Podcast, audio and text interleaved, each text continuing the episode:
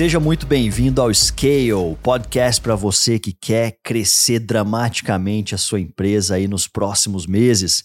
Eu sou Marcelo Pimenta, sócio e Head of Growth da Startse, e hoje eu estou aqui com o Unicórnio, uma empresa de tecnologia em RH espanhola chamada Factorial, que vocês vão conhecer aqui muito provavelmente, ou para você que já conhece, vai conhecer um pouco mais sobre essa história.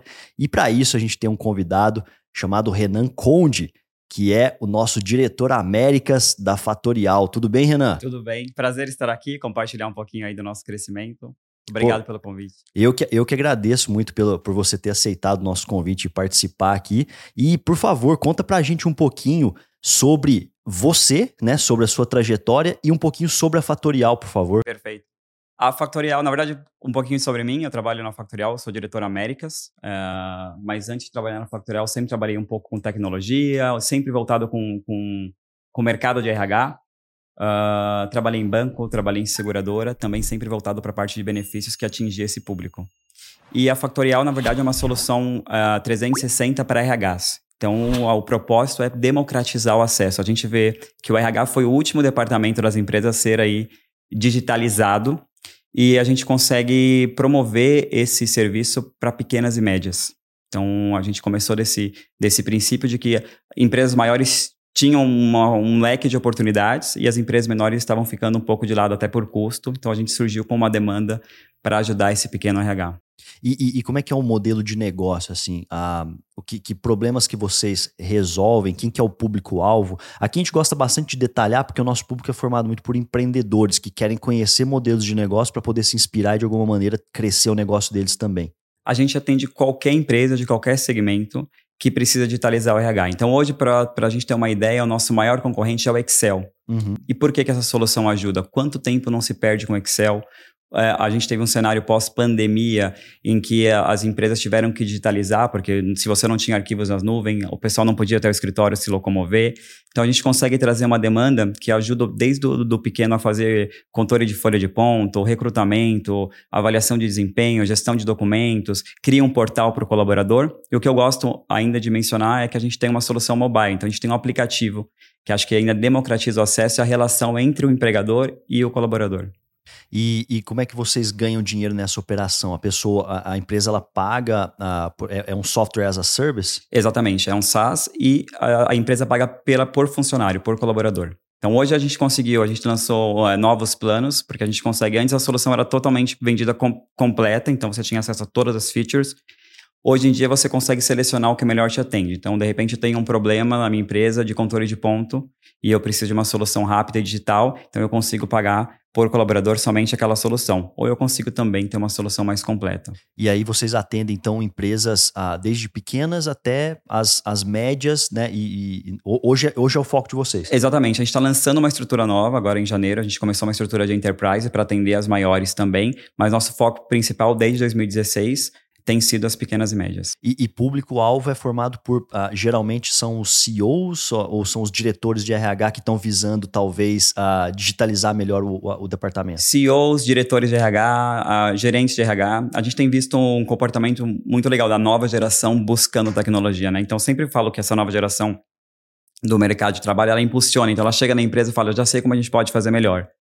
E é, a, a, procura tem sido bastante elevada, tanto que o Brasil hoje é o maior mercado da Factorial é, em função não, não só do Brasil consumir muita tecnologia, mas de realmente o que a gente mais ouve é a. Eu não sabia que existia uma solução como vocês. Ah, legal. E, e, e um pouco dos big numbers, assim, tipo, uh, falando um pouco de mercado mundial e mercado Brasil, você consegue destrinchar um pouco melhor para nós, para a gente conhecer um pouco mais sobre a operação? Sim, claro. A gente tem. A gente opera hoje em 67 países, então atua em 67 países. A gente tem aí uh, cerca de 67, 65 mil usuários em todo o mundo.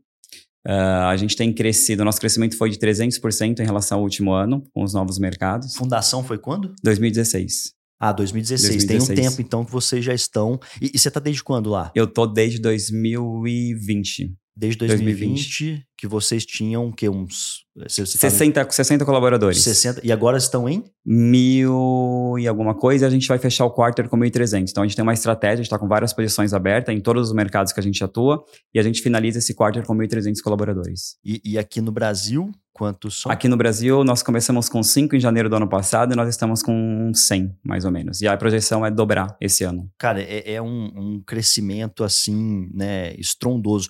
Vocês ah, abrem volume de, de, faturamento, assim? Como é que funciona esses, essas questões de números? Eu posso te dar uma estimativa do mercado brasileiro, que foi o mercado que eu atuei mais fortemente no ano passado. Então, a gente está aí entre os 5 e os 10 milhões no primeiro ano. 5 e 10 milhões.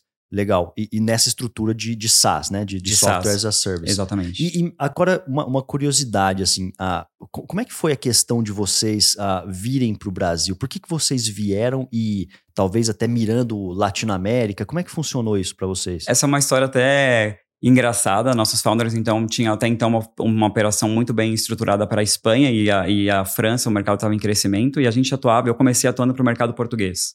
E no início, a gente entendeu que não, vamos focar no mercado português, talvez não seja o momento do Brasil, e começaram a chegar esses leads. Até acho que pelo website estar em português, esses leads começaram a chegar e a gente foi enxergando uma oportunidade. Depois, a gente foi entender que o, o, o Brasil é, consome muita tecnologia. Então, era um mercado que ia ser é, de fácil penetração, porque o brasileiro consome tecnologia facilmente e o tempo todo. Uh, e a gente falou, bom, vamos fazer um teste. Então, a gente começou a atender o mercado brasileiro desde Barcelona. E aí, como, como a gente viu que a demanda aumentou, a gente falou, precisamos estruturar uma operação ali local, até por, pelo, pelo fuso horário e pela, por, por estratégia mesmo de, de crescimento. E visando uh, crescimento acelerado, né?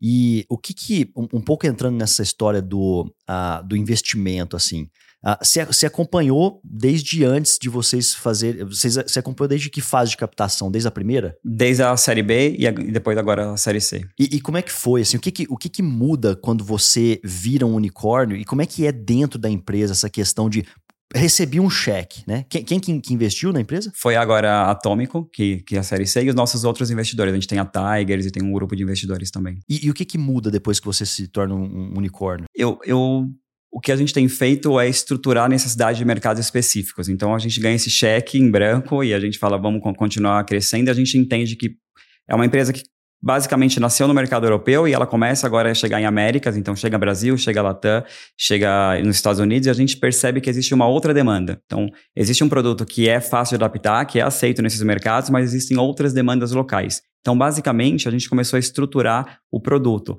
é, equipes específicas para cada mercado, para entender a necessidade daquele mercado e conseguir moldar e entregar um produto de qualidade. Uma grande diferença da Factorial também é que a gente leva novas soluções a cada trimestre. Então, como é isso? A gente quer vender o que a gente tem, obviamente, é, mas o mais interessante é ouvir o feedback, o que a gente não tem. Então, a gente tem um contato muito constante com o cliente para entender uma demanda que ele precisa resolver e aí a gente pega, nota todo aquele feedback e leva em três meses ele tem uma solução completa. Então, é um produto que ele cresce, ele está monstruoso de quando eu entrei por agora, porque a gente tem levado esses feedbacks. E esse investimento serve justamente para isso. A gente consegue montar aí os pods de cada equipe de produto, de CX, para entender e trabalhar essas necessidades específicas. E aí, e aí gera uh, um, um, certo tipo de corrida para contratação de pessoas? Como é que é isso? Eu tenho muita curiosidade, que a gente ainda não chegou nesse estágio ainda, né? Mas quando você. Qual, só para ter uma ideia, qual foi o tamanho do Série B? O Série B foi cerca de 85 milhões. Tá. E aí depois disso, o Série C já foi. 120 milhões de dólares. Cento... E isso que classificou vocês como unicórnio com, com a Série C. Exatamente. Com a Série C foi engraçado, porque a gente já poderia se tornar um unicórnio antes, mas a gente uma preocupação dos nossos founders é realmente a sustentabilidade. Então, vamos devagarinho, vamos estruturando. Só que quando começou, é, é, claro, os rumores e todo esse, esse contexto de recessão que a gente tem visto nas outras empresas, a gente falou, não, então vamos captar agora e começar a se estruturar melhor, porque a gente não sabe o que vem aí pela frente. Então, a Série C começou esse, com essa história. É, mas acho que dentro, acho que o sentimento de quem estava dentro da empresa, é, muda radicalmente. E a gente tem. A parte da, da, da, cultura da Factorial é realmente impulsionar as pessoas que estiveram no começo. Então a gente vê muita liderança jovem, liderança que começou como SDR, que começou e hoje é team leader, hoje está levando alguns mercados. A gente tem. É, não só crescido como empresa, mas desenvolvido carreira de, dos colaboradores também. Entendi. E, e uh, em relação a, a, Hoje em dia, o foco de vocês é crescimento da base de usuários, pelo que eu estou mais ou menos entendendo, certo? E desenvolvimento do produto, que é o mais importante. A gente sempre vai ter um produto bem robusto. Tá. Quando você fala de desenvolvimento de produto, é criar essas features para mercados locais, possivelmente. Exatamente. Certo? Cara, é muito interessante pensar nisso e até eu queria entender, você uh, é responsável pela área de venda, certo? Sim. Uh, como é que funciona a, a estratégia de crescimento uh, da Fatorial hoje? Assim, como, como é que vocês crescem de verdade? Hoje a gente trabalha mais com lead in, leads inbound. Então, por exemplo, o Brasil é um mercado que a gente trabalha com leads inbound. Então, a gente faz bastante campanhas é, de marketing, a gente tem workshops, a gente tem os parceiros que, que, que traz esse brand awareness e traz essa, esse cliente até, até a Factorial. É, em outros mercados, a gente tem a estrutura também é, de leads outbound, que a gente está buscando ativamente essa, essas empresas. É, e agora a gente vem com uma nova estrutura enterprise, que é para atender essa demanda de empresas maiores também. E aí, nesse caso, é outbound? Outbound. A gente tem feito um misto, na verdade. Então, a gente classifica ali, às vezes, um contato de uma empresa maior, que antes era, era tratada é, ou descartada, porque a gente realmente entendia que a gente não estava preparado naquele momento. É, então, a gente tem um, um, misto. Hoje, a nossa equipe é, de SDRs para a Enterprise, ele é um pouco misto. Ele faz um pouquinho dos dois. Ah, legal. Eu, eu queria tentar entrar um pouco mais no detalhe, se a gente puder. Uh, uh, hoje, vocês têm essa área de, de growth ou de marketing, não sei como vocês chamam.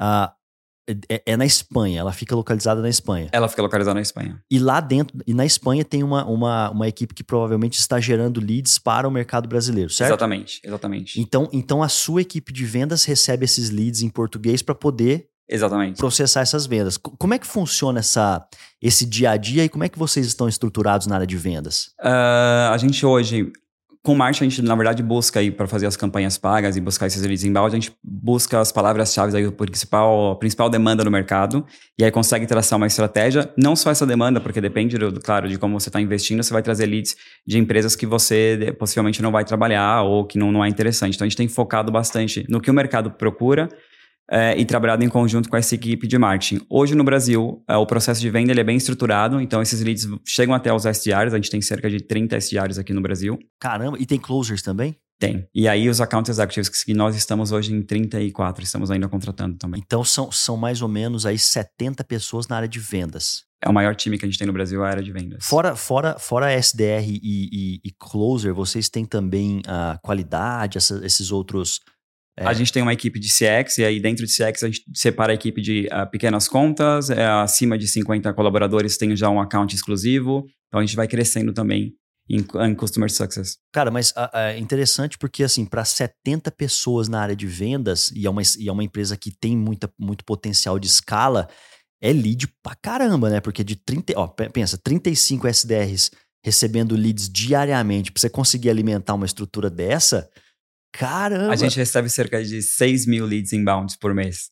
6 é o maior, inbound. o Brasil é o maior mercado. O Brasil e, e, o escritório do México e de Latam são os maiores mercados em, em, quantidade de leads. Caramba, impressionante. E, e, o ciclo de vendas é longo? Não, não. A gente, a, na verdade, para SMB, o ciclo de vendas chega no máximo 30 dias. Então, qualifica, faz a demo, vai para o closer, faz a apresentação e a gente já entra na parte né, é, final de negociação. Mais ou menos uns 30 dias, mais porque 30 o, dias. o ticket não é tão baixo assim. Então, Entendi.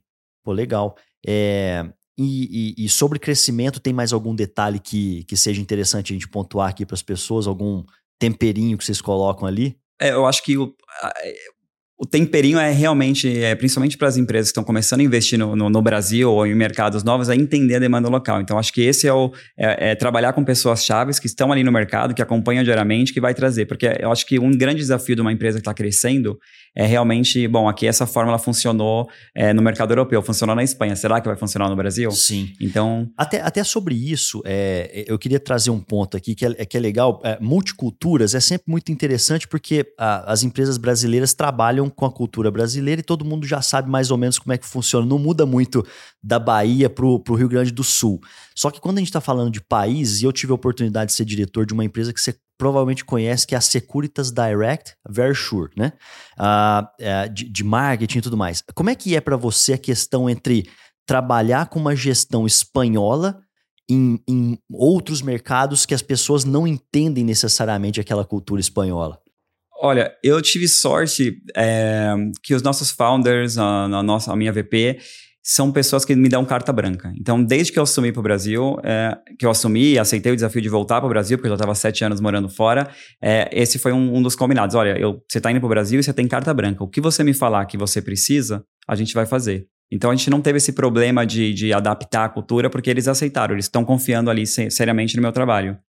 É, isso foi muito importante, porque a gente não precisou o que a gente vê, e eu tenho amigos que trabalham em outras empresas, que é convencer o porquê que é preciso fazer isso. E eles entenderam que não. Bom, eu tenho aqui uma pessoa que ajudou a gente, trabalhou com a gente desde que a gente era 60 colaboradores, fez um trabalho bom, e então eu confio no que essa pessoa está fazendo. Então isso deu muita autonomia. É, é até surreal, porque quando a gente começa esse projeto, a gente começa a tomar as decisões de justificar. E aí depois a gente tem que falar, não, não precisa justificar, a gente confia que você tem, tem, tem entendido a mensagem. É, é aquela, um pouco da cultura de a liberdade com responsabilidade, certo? Exatamente. A, aliás, so, so, desculpa, não, pode completar. Não, até o, o, desafio que a gente tem, assumi recentemente, em junho do ano passado, assumi o mercado americano. E aí é um grande desafio, que é um choque, é, não de cultura, mas é um choque de um mercado que se comporta totalmente diferente do que a gente vivenciou na Europa e também no Brasil. Então, o, o legal é, é, eu com a visão de gestor, com, com, de diretor Américas, eu busco sempre alguém ali que vai me dizer também. Então, eu acabo passei por essa situação quando eu vim para o Brasil, mas hoje eu busco pessoas ali que vão me dizer, porque eu posso entender ali um pouco do crescimento, entender do modelo de negócio, mas eu preciso de insiders que vão me falar como se comporta de fato aquele mercado. E aí, tá gostando do episódio de hoje?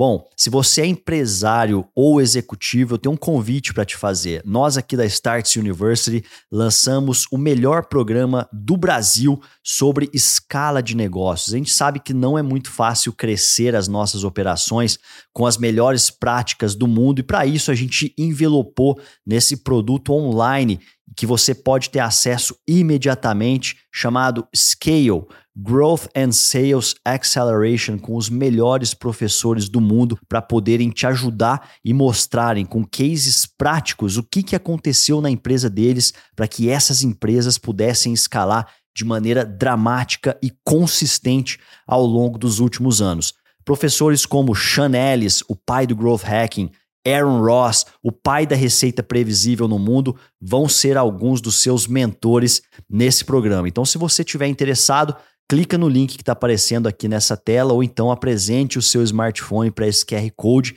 e tenha acesso com uma condição exclusiva para você que está aqui assistindo a esse episódio do nosso Scale Podcast. Não deixe de aproveitar essa condição especial. Bora então continuar aqui no nosso episódio de hoje que tá imperdível, hein? E aí, como é que vocês se organizam em relação à, expansão? Então, você, como diretor Américas, você tem equipes nesses países que vão depois cuidar do crescimento dessa a, da operação local? Exatamente. A gente tem equipes locais, então Uh, eu tenho hoje basicamente uma estrutura. Eu tenho três reportes diretos, que eu tenho o Head of Sales Brasil, Head of Sales do, de Latam, que está no México, e tem o Head of Sales dos Estados Unidos. Então a gente começa a estruturar. Eu, basicamente, quando eu fui para os Estados Unidos, eu, eu, fiz algumas mudanças, porque nosso primeiro escritório, é, essa história acho que é legal para compartilhar. Nosso primeiro escritório era em Lehigh, que fica em Salt Lake City. Uhum. Pertinho de Salt Lake City. É, e a, a, gente fez um investimento que não estava tendo retorno. Se a gente comparasse com os mercados novos, aquele, aquele escritório aí não, não estava funcionando. Então, assumi em junho, fui conhecer o mercado e aí eu entendi que a gente tinha um mega desafio, porque a gente pegou o boom das empresas de tecnologia, vamos para Utah, porque é o novo Silicon Loops, vamos investir ali. Só que fazendo uma pesquisa mais direta, nosso maior problema foi contratação o custo de contratação naquele local era muito elevado. Então, eu fui fazer uma pesquisa de mercado e eu entendi que, que é o estado com a menor taxa de desemprego. Então, um vendedor de loja ganhava mais que um cara que estava em tecnologia. E, a, e você andava nas ruas, estavam, todas, todas as empresas estavam contratando. Então, uma mudança estratégica é, foi mudar esse escritório e e isso acho que eu fui beneficiado também dessa carta branca. Então, eu mudei esse escritório de Salt Lake City para Miami. Porque ah. eu queria ah. aproximar a cultura que a gente tem em Barcelona. Cultura, é, ela, a cultura da Factorial, ela eu poderia dizer que ela paga bastante desse, desse crescimento que a gente tem, porque é uma cultura muito forte. E o meu maior desafio quando eu aceitei vir para cá uh, foi realmente ter a mesma cultura que a gente tem lá, que é a cultura é, que não é tão hierarquizada, que as empresas, que, as, que os colaboradores possam contribuir, que, que, pessoas que trabalham unidas, que o career path era muito transparente. Então eu consegui adaptar isso também. Que legal. E, e, o que, que muda de, de país para país em relação ao mercado uh, de consumidores? Assim, o, o, que, que muda na essência do cliente-alvo que vocês miram? De país para país, né? Quando a gente está falando de Américas, a gente está falando de uma discrepância muito grande, principalmente entre já de Brasil para México e de México para Estados Unidos. Mas um pouquinho dessa nuance, assim, o que, que você percebe que muda de verdade? O que impacta bastante, e, acho que mais uma vez os Estados Unidos fica como exemplo, é, é, é a a legislação trabalhista de cada país, pelo menos impacta nosso produto. Então, por exemplo, nos Estados Unidos ele tem uma relação de bastante liberdade com os colaboradores, então não chega a ser um, uma CLT que você tem um, é, vários é, benefícios. E hoje algumas coisas, por exemplo, um desafio que a gente teve de mudar o produto, férias. Férias você tem aqui no Brasil garantido por lei é 30 dias, você tem na Espanha 23 dias úteis, em Portugal 22 dias úteis. Quando você chega nos Estados Unidos, a férias é um benefício. Então a empresa, a maioria das empresas dão 5 dias úteis por ano. E aí, como é um benefício, você não, você pode bloquear esse benefício dos colaboradores. Olha, eu não quero que você tire férias a semana do Natal. Então a gente foi adaptando e entendendo por que, que esse mercado se comporta dessa maneira. Ou como a gente faz o controle de, de horário. Que, que, basicamente hoje é muito bem regulamentado. Mas como que eu faço isso em outro país, em que eles são pagos por hora e eles têm uma liberdade de trocar os horários dele o tempo todo? Ah, então a gente vai aprendendo ali com. É, eu acho que a, a, a, legislação trabalhista de cada país que impacta também como a gente molda nosso produto. Pô, legal. E, e você estava falando um pouquinho aqui sobre, sobre cultura, né? Da, da, da, cultura fatorial, e era, era uma pergunta muito que eu queria uh, trazer. A gente sempre faz, faz essa pergunta porque quando a gente acredita muito no crescimento que tem a ver com as estratégias, com a estratégia de crescimento, com o cérebro que pensa em crescimento, né? Que a gente chama de growth, é, que faz parte aqui do nosso ambiente do scale, que é o, o podcast, mas a gente acredita muito em cultura, porque a cultura, dependendo da forma como você faz a, a, gestão, implementa as boas práticas na sua empresa, muda completamente a forma como você vai acabar crescendo. Então, cultura, crescimento, gestão e visão de futuro tem a ver com crescimento. Como é que é a cultura de vocês, que você falou que é forte? É uma cultura, por exemplo, quando eu cheguei, quando eu fui, eu comecei a trabalhar na, na Factorial é, remotamente, então estava no Brasil. Quando eu fui para lá, eu vi um mundo, então pessoas de 30 nacionalidades diferentes, o tempo todo juntas e contribuindo. Então, foi primeiro um, um, choque, porque eu sempre trabalhei em empresas multinacionais ou empresas muito grandes, muito bem estruturadas, e aí eu fui para um ambiente que os próprios colaboradores desenvolviam os processos com as ideias. Então, isso foi, foi, foi um choque, porque não tinha um atrito. Então, era como uh, sentar numa mesa de bar, e aí você estava ali conversando, geralmente nos happy hours que a gente tinha, e aí surgia uma ideia, aí já entrava ali, um, um, um colocava no canal, e a gente começava a desenvolver a partir disso.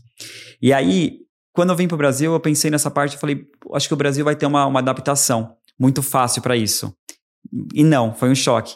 Porque as, a, acho que a gente teve um choque cultural é, de conscientizar os colaboradores, de fazer um trabalho. Eu preciso, eu, vocês têm liberdade para isso, vocês não precisam necessariamente, de repente, ter uma ideia muito boa e precisar passar para o seu gestor e esperar que ele passe para frente. Vocês mesmo, nos canais de comunicação, vocês têm ali a liberdade de, de, de, de comentar, de trazer ideias, de debater. É, a gente tem a, o All Hands, que é toda, toda sexta-feira também, que a gente dá essa oportunidade para todo mundo.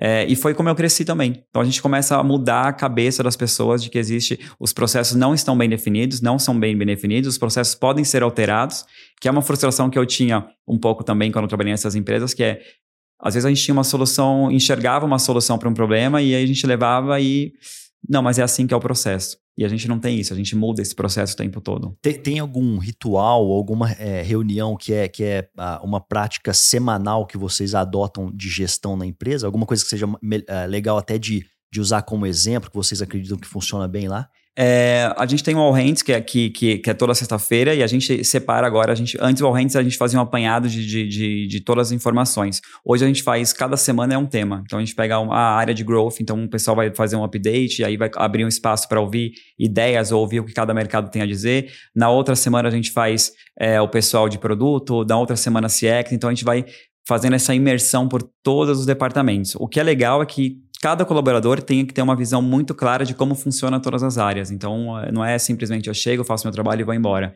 Eu faço meu trabalho, mas eu tenho ciência do que as outras áreas estão trabalhando. E a gente promove essa, essa integração.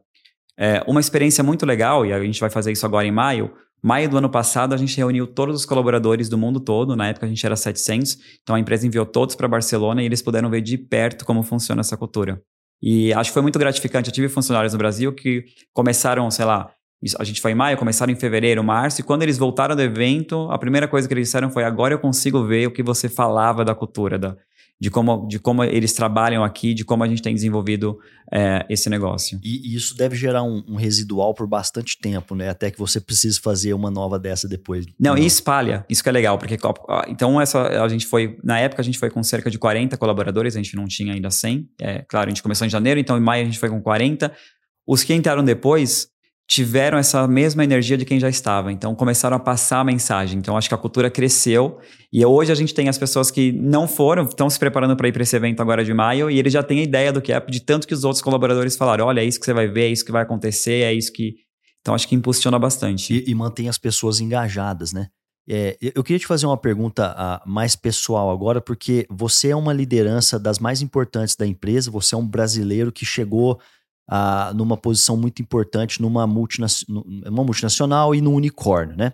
Então você tem aqui várias lições para poder passar para aquele líder hoje que está meio tipo, cara, eu trabalho às vezes numa empresa meio, uh, meio, sei lá, da, da, velha, da velha guarda ali, meio tradicional e todo saco cheio, né? O que, que você daria de, de dica para um profissional que está nessa, nessa fome de, de, de, de se transformar e, e, tem, acho que a sua experiência também, de poder ter chegado em outro país, né, como, como estrangeiro e, e pô, consegui, alcancei coisas muito legais ali. O que, que você poderia falar para eles? Eu acho que, que arriscar é importante. Eu acho que é, se você tem uma bagagem profissional, você tem basicamente confiar no, no seu trabalho. Eu acho que existem com o mundo globalizado pós-pandemia, tem um mar de oportunidades. Então, é, e se livrar de, de preconceitos. Então, a primeira coisa quando um brasileiro migra, não importa se ele tem uma carga, se ele tem 20 anos de experiência, quando ele chega em qualquer país, eu vi isso muito de perto na Europa, a primeira coisa que ele, que ele ouve de outros brasileiros que, que, que estão ali é uma limitação. Ah, você não vai conseguir trabalhar na sua área aqui.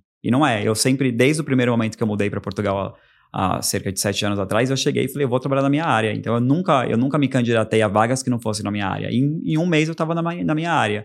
Então, eu não me limitei. O que eu é, presenciei de vários uh, colegas é que eles chegavam e eles nem sequer tentavam, porque eles já eram contaminados por, por aquela onda de que, ah, eu já estou aqui há mais tempo. E vai para o subemprego lá. E vai para o subemprego. E não é. Hoje o mundo é globalizado. É, é, eu já tinha, claro, é, já tinha a documentação, estava até comentando aqui nos bastidores, para viver em Portugal, podia viver em outro país, mas eu não precisei de fato, que quando a, quando a, a Factorial me contratou, eles disseram, não, não, a parte do seu visto, quem faz é a gente. E ah, a mesma coisa legal. agora, a gente, tá, a gente tem um brasileiro é, aqui no escritório do Brasil que atende os Estados Unidos, ele tem me ajudado com os Estados Unidos.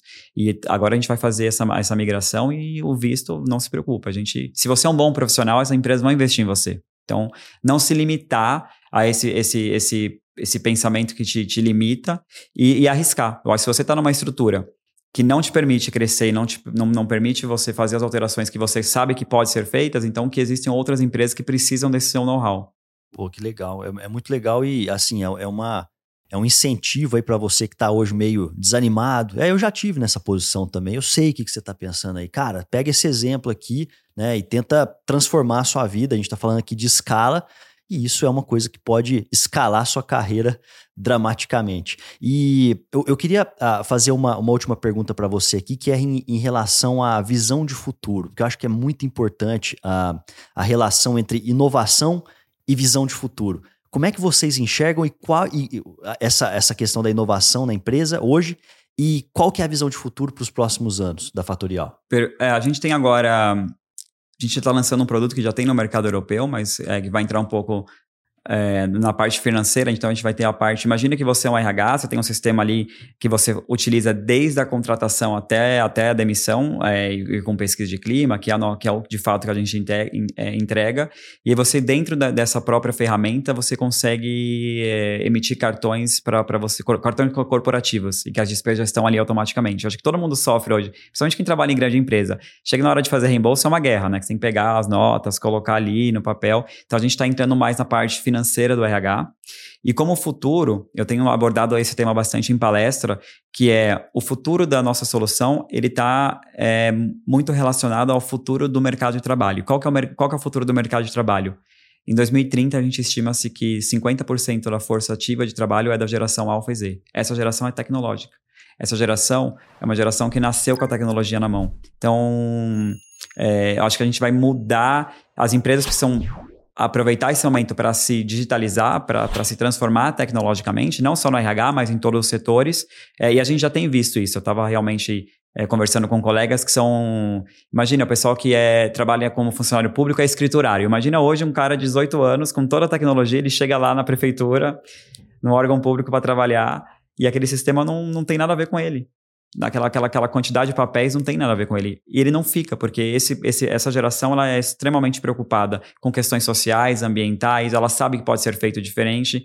Então a gente tem aí é, caminhado e pensado em soluções que vai estar alinhada com as próximas gerações no mercado de trabalho. É, eu, eu vi inclusive um dado muito recente, acho que 80% da, da, dos jovens entre 18 e 24 anos desejam trocar de empregos porque eles não são, estão satisfeitos com aquela atribuição que lhes foi dada, né? Então é, é, é muito interessante como que a gente, enquanto é, empresários, líderes das nossas organizações, a gente precisa ficar de olho nessas transformações, porque uh, não é muito fácil.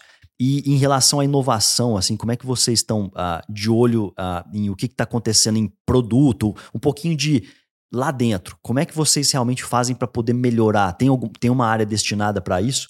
Sim, é, todo cliente que já está dentro da casa, ele tem acesso ao nosso roadmap, então ele pode contribuir. E a gente tem é, reuniões de alinhamento mensais com esses clientes e a gente convida. Agora a área de produto está vinculada em vendas. Então antes a área de produto estava vinculada aos desenvolvedores e a gente mudou essa estrutura esse ano, justamente porque essa área precisa buscar todo o feedback do cliente. Me conta seu dia tá, meu dia é assim, hoje eu faço isso, é, e, e, eu conseguiria eu conseguiria ter mais tempo para inovar na minha área, para ser o RH mais estratégico, se eu não precisava lidar com essa demanda burocrática. Então, essa pessoa de produto começa a desenhar uma solução para esse problema. É, um exemplo muito, muito importante que a gente utilizou em outubro do ano passado, do ano retrasado, é, a gente teve um, uma empresa de tecnologia brasileira, clientes nossos, e eles tiveram.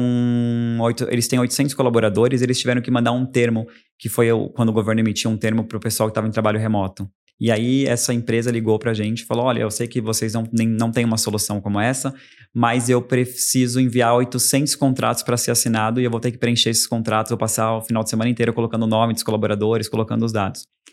Coincidiu que nessa época a gente estava testando uma solução que a gente tem hoje disponível para todo mundo, que é você, você tem a base dos seus colaboradores que estão dentro do, da, da Factorial. Se você coloca um documento em branco, a gente faz uma configuração e ele começa a preencher automaticamente. Então, a gente já estava testando essa solução, ela colocou o modelo do contrato, os colaboradores dela já estavam no sistema porque ela já era cliente, em cinco minutos ela enviou para todo mundo assinar digitalmente, já com os dados preenchidos. Então, todo esse feedback é o que ajuda a gente a gente é, continuar mudando e, e trazendo inovação para os clientes. E a inteligência artificial hoje é uma, é uma prioridade para vocês lá dentro? Sempre. A gente vai caminhar sempre. E, claro, a gente, eu acho que a, sempre quando a gente fala de tecnologia e inteligência artificial, é super importante, mas mesmo assim mantendo a parte humana da, da, da, das questões. Então, ela, a gente tem um mega apoio de inteligência artificial, mas a gente sempre vai olhar também pelo lado humano. Pô, legal. Renan, eu quero deixar esse espaço aqui uh, ah, para você dizer para o pessoal aí como encontrar a Factorial, quais são melhores, as melhores formas de se conectar com a Factorial e também com os seus perfis aí, como é que o pessoal pode encontrar você na internet? Ótimo. A Factorial é Factorial é www.factorialhr.com.br. É, a gente também tem uma página Factorial, é, pode, a Factorial RH tá no Brasil, no YouTube, é, Instagram também, Factorial RH, consegue encontrar as informações. E o meu LinkedIn, Renan Conde. Acho que não tem muitos Renan Condes no LinkedIn, mas se tiver, é só o Renan Conde da Factorial. Valeu. Renan, muito obrigado aí pela sua participação. Acho que foi muito legal conhecer um pouco sobre vocês, sobre a estratégia de crescimento e um pouco dessa mistura multicultural aí uh, de uma empresa que hoje é um unicórnio e está crescendo muito. Obrigadão mesmo. E pessoal, a gente se vê aí num próximo episódio do Scale. Até mais. Tchau, tchau.